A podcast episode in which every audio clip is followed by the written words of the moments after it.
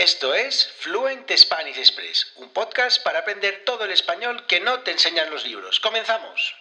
Muy buenos días, bienvenidos, bienvenidas a un nuevo episodio de Fluent Spanish Express Podcast. Todos los días de lunes a viernes contenidos con consejos, con recursos y recomendaciones para llevar vuestro español al siguiente nivel. Hoy, martes 15 de marzo de 2022, episodio número 201 de Fluent Spanish Express Podcast. Un episodio en el que vamos a hablar sobre una de las fiestas más importantes de España, unas fiestas que oficialmente comienzan hoy martes 15 de marzo, pero que ya se llevan celebrando durante unas semanas. Hablo nada más y nada menos que de las fallas de Valencia.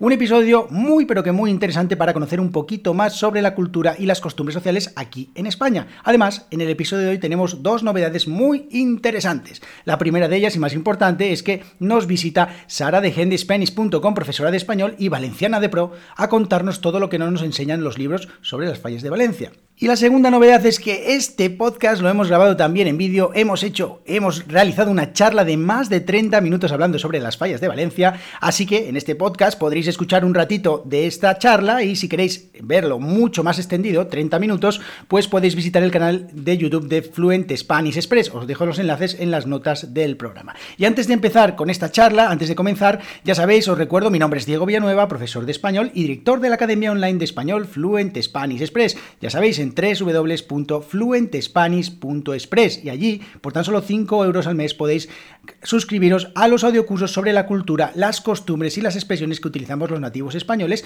para llevar vuestro español al siguiente nivel. Y además, cada episodio de cada audiocurso incluye transcripciones y no solo eso, sino acceso a una comunidad de estudiantes para resolver vuestras preguntas, vuestras dudas y practicar escribiendo y hablando con otras personas. Y además, mañana miércoles será el primer, la primera sesión de nuestro club de lectura de nuestro recién inaugurado club de lectura en el que vamos a hablar sobre Las sombras del viento de Carlos Ruiz Zafón, una novela que si no la habéis leído os la recomiendo y de todas maneras si la habéis leído podéis suscribiros hoy al eh, www.fluentespanish.express y mañana pues eh, participar en este club de lectura. Y ahora sí ya os dejo con la charla de Sara, pero antes deciros también que como os recordaba antes, que la conversación en versión extendida de más de 30 minutos está en el canal de YouTube de Fluent Spanish Express. Así que vamos ya con esa entrevista, esta charla con Sara hablando sobre las fallas de Valencia.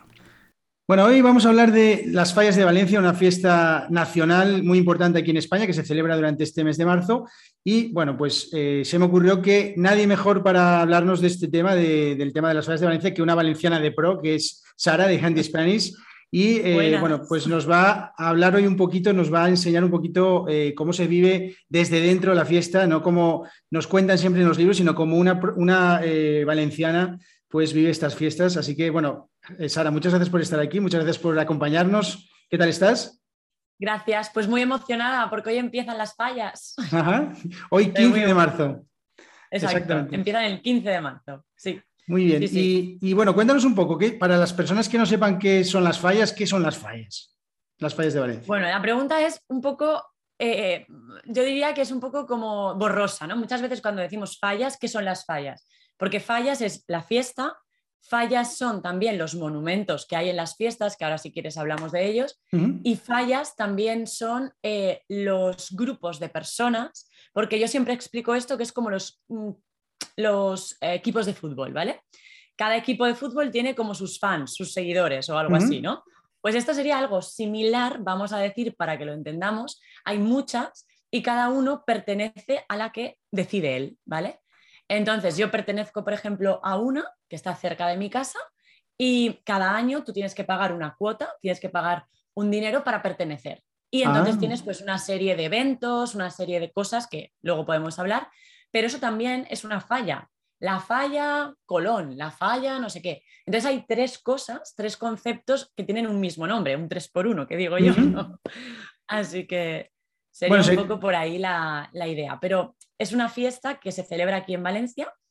Y bueno, yo resumiría las fallas en monumentos, unos monumentos que se queman, en mucho ruido, porque hay muchos petardos, mucho ruido, Claro, entonces es pólvora y petardos, ruido y también mucha cultura, porque hay unos trajes que la verdad vale la pena verlos, eh, peinado también, no sé, creo que hay mucha parte cultural detrás que, vale la pena vivirlo al menos una vez en la vida, ¿sabes?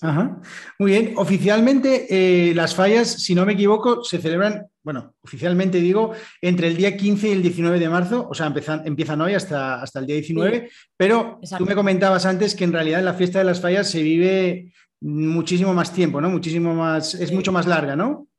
Sí, a veces es como que dura tanto, tanto me refiero a que desde por ejemplo, el último fin de semana de febrero, para mí es cuando realmente ya empiezo a ver el ambiente este de fallas, ¿no? Sí. Y digo el ambiente porque lo que ocurre el día, el día, el domingo, porque no hay un día específico, es el domingo último de febrero, es que hay un evento que se llama la crida, la crida, ¿vale? Que esto, bueno, es una palabra en valenciano, en la lengua que se habla aquí en Valencia, y significa llamada, la ah. llamada.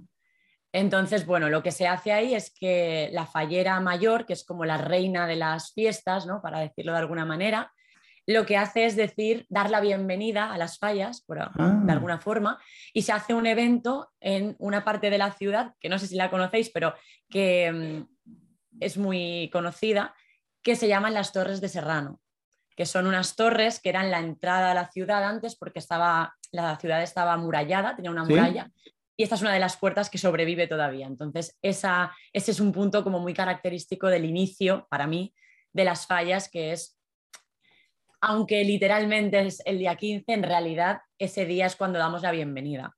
De hecho, desde ese día, desde el último domingo, ya empiezan las mascletas, que no sé si sabes lo que son las mascletas. Yo sí, pero bueno, explícalo porque esto sí que es muy interesante, el tema de las mascletas. Sí, las mascletas son, eh, bueno, podemos decir fuegos artificiales, pero yo no le llamaría así, pero bueno, son para que nos entiendan los oyentes, pues fuegos artificiales que en, eh, todos los días, todos los días, desde el día de la crida, desde ese día, desde el último domingo de febrero hasta el día 19 de marzo, todos los días a las 2 de la tarde, todos los días hay esto, que es eh, muchos petardos juntos, muchos, no sé, es como, es un poco raro si vienes por primera vez y ves esto porque te asustas un poco, ¿no? Pero porque hay mucha gente, mucha gente, todos a las dos, o sea, se bloquea el centro de la ciudad a las dos, se bloquea, todo el mundo está paralizado escuchando esto durante unos minutos, cuatro o cinco minutos, y después termina y todos vamos a comer o cada uno a su casa o lo que sea. Pero esto es desde el, desde el día de la actividad, es decir, no desde el día 15. De ahí, de ahí que dijeras Claro, el ruido. todas las oficinas y tal que están en el centro. Sí, el ruido. Sí, sí, sí. Bueno, y también para los animales, también me imagino que esto es una locura, ¿no? Lo del tema de los petardos todos los días, ¿no? De, las mascletas, ¿no? Los perros que siempre tienen mucho problema con esto.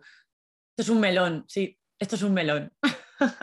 Sí, un eterno debate. Es un tema conflictivo, decimos abrir un melón, sí, sí, sí, sí. Esto, la verdad es que sí, los animales esto no les sienta nada bien a los pobres, eso es verdad. Bueno, y, quería preguntarte también, eh, bueno, ¿estas mascletas se realizan en algún punto en específico en la ciudad o, está localizado en diferentes puntos o cómo funciona exactamente la mascleta? Por ejemplo, yo voy a la calle con, unas, con unos petardos y, enciendo mi propia, mi propia mascleta o cómo, cómo, funciona, cómo funciona esto? No, no, no. Vale, eh, la mascleta es como, a ver, hay una que es la, principal, que está en, el Ayuntamiento de Valencia. En la plaza del Ayuntamiento se habilita una zona específicamente para esta mascleta que es más grande, ¿no? Que es la oficial, la grande. Y después, durante los días de fallas, esto sí, durante, desde hoy hasta el día 19, cada falla puede organizar sus propias pequeñas mascletas, siempre muy controladas porque tienen que haber, pues eso, controles, porque no es cualquier cosa, son petardos, eh, y son más grandes que los que tú puedes comprar, porque también puedes comprar petardos y tirarlos tú. También se puede, pero no son tan grandes, son más pequeños y los puedes tirar también. O sea, se pueden comprar, ¿eh? porque hay gente que lo pregunta, pues sí, se puede comprar. De hecho, se compra y, y la gente los, los, tira, incluso los niños, o sea. Claro, claro, sí, sí, eso te iba a decir que, bueno, yo de pequeño eh, utilizaba petardos alguna vez y me imagino a los niños ahí en las fiestas de las fallas con, comprando sus primeros petardos, ¿no? Para explotarlos por su cuenta, ¿no? Y bueno, algún susto también. Sí, sí, te lo aseguro. ¿Algún te lo aseguro que sustos hay. Sí sí, sí, sí, De hecho, hay unos pequeños, pequeños, pequeños que son para los niños que los niños más pequeños que simplemente los dejan caer en el suelo y hacer ruido. Pero luego ya los demás todos son ya peligrosos, pueden pasar cositas. Bueno, ¿y, cuál, cuál, es el origen de las fallas? ¿Cómo, ¿Esta fiesta cómo surge? ¿Cuándo surge? Cuéntanos un poco sobre esto. Vale, pues bueno, el día 19 de marzo es el patrón de Valencia, ¿no? Es San José. Sí. Además también es el Día del Padre. El Día del Padre, exactamente. En España. No sé si en todos los países es el mismo día. No, eh, no, no es el mismo día en todos los países, pero, pero en bastantes países, sí. Vale, bueno, pues aquí es ese día, ¿no? Entonces, eh, coincidía ese día con eh, que los carpinteros de aquel entonces lo que hacían era reunirse ese día y quemar todo lo que les sobraba. Pues no sé, ah. sillas o cosas de casa que no querían. Entonces hacían como hogueras con estas cosas que sobraban en casa y, y, que tenían, ¿no? Luego se supone, dice la leyenda, porque hay muchas leyendas y muchas versiones, ¿no? Pero una de las versiones dicen que, cada año querían superarse, ¿no? Unos a otros. Pues no sé, este barrio tiene una hoguera, pero aquel tiene una hoguera más grande. Pues cada vez querían hacerla un poquito más grande. Entonces empezaron a añadir muñecos, añadir cosas, hasta que se supone que, que surgieron las fallas como tal, ¿no? Es una leyenda, pero claro, yo te iba, te iba, a preguntar exactamente eso, que hoy en día, si nosotros vemos, no sé, en las noticias, en YouTube o en cualquier lugar, eh, información sobre las fallas, vemos esos muñecos enormes que están ahí, eh, digamos, engalanando toda la ciudad, ¿no? Y que están eh, allí, que, se, que además, bueno, alguna vez incluso he leído que cuando, cuando se terminan las fallas ya se empieza a trabajar en el, en el muñeco del año siguiente ya, o sea, es un trabajo larguísimo. Es que es un trabajo, sí, sí, sí, es que de hecho está el trabajo de artesano, de artista fallero, o sea, hay un, hay un, es una, una profesión, artista fallero, aquí, y yo diría que es una mezcla entre un artesano junto con un pintor, ¿sabes? Porque es que hacen todo pintan, hacen su escultor también incluso, hacen sus propios muñecos, o sea, son unos artistas para mí, por lo menos yo pienso que son unos artistas. Sí. Y esos muñecos, esos muñecos eh, mm, son los muñecos, como decías, que ahora se queman, ¿no? Eh, cuando, cuando terminan el día 19. Eh, ¿Y qué, representan esos muñecos? ¿Cómo, o sea, qué tipo de o muñecos, bueno, muñecos o, representaciones en realidad. Se llaman pero son muñecos. Ninots se llaman, sí. Y, son representaciones porque en algunos casos no son muñecos solos, sino que es una, incluso una escena de algo, ¿no? También a veces, ¿no? Mm. Sí, claro, es que es una crítica. Es una crítica social, entonces se representa con ironía, sátira, ¿no? y, y entonces lo que hay, pues por ejemplo, este año estoy segurísima que el tema coronavirus va a ser Claro uno de los más tocados, ¿no? no, no, puede haber una falla que no, que no toque este tema fijo, o sea, fijo es seguro, ¿no? Y claro, entonces sí que es verdad que dentro de una falla, dentro de lo que es, como decía, la falla también es el monumento, ¿no? Dentro de lo que es el monumento, la falla, hay muchos ninots diferentes y como tú dices, hay escenas, entonces puede haber una parte de la falla que representa pues el COVID, puede ser otra parte de la falla que represente algo político, algo... Entonces hay mucha crítica eh, siempre pues con ese tono de sátira, ¿no? Que es así, es curioso. Entonces también hay carteles, sí. Eh, y esto, bueno, eh, la gente hace las, las fallas. ¿Y por qué hace las fallas la gente? O sea, esa es la pregunta que ahora una persona que no sepa un poco de qué van estas fiestas, ¿por qué se hacen las fallas? ¿cuál, qué, ¿Qué se hace con las fallas? ¿Qué pasa con ellas? ¿Te refieres con los muñecos y todo esto? Sí, con los ninots. Ah, vale. Bueno, esto es lo, menos lógico de todas las fiestas. Vale. Bueno, para mí tiene mucha lógica, pero entiendo que para el resto del mundo, pues quizás no, ¿no? es que las quemamos. O sea, hacemos todo este trabajo, quedan estupendas, preciosas, son carísimas también. Sí. Y luego las quemamos. Y ahora viene la pregunta típica, típica que todos los valencianos nos hacen todo el mundo y es: ¿por qué se queman las fallas? ¿Y por pues qué? Bueno, se queman, pues en realidad esa pregunta es una pregunta que los valencianos a veces tampoco sabemos responder.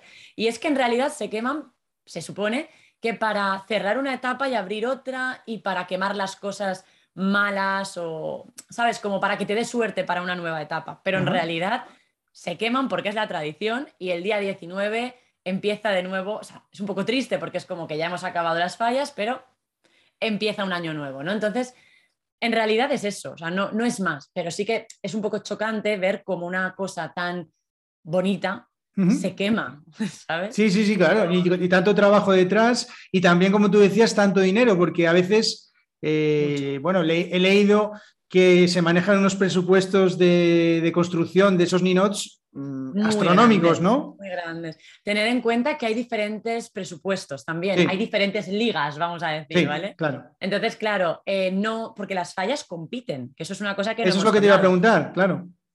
Claro, eh, hay una competición, si no, pues sin competición parece que no tenía, ¿no? Como su... Le falta el gusanillo, ¿no? De la competición. algo ahí, claro.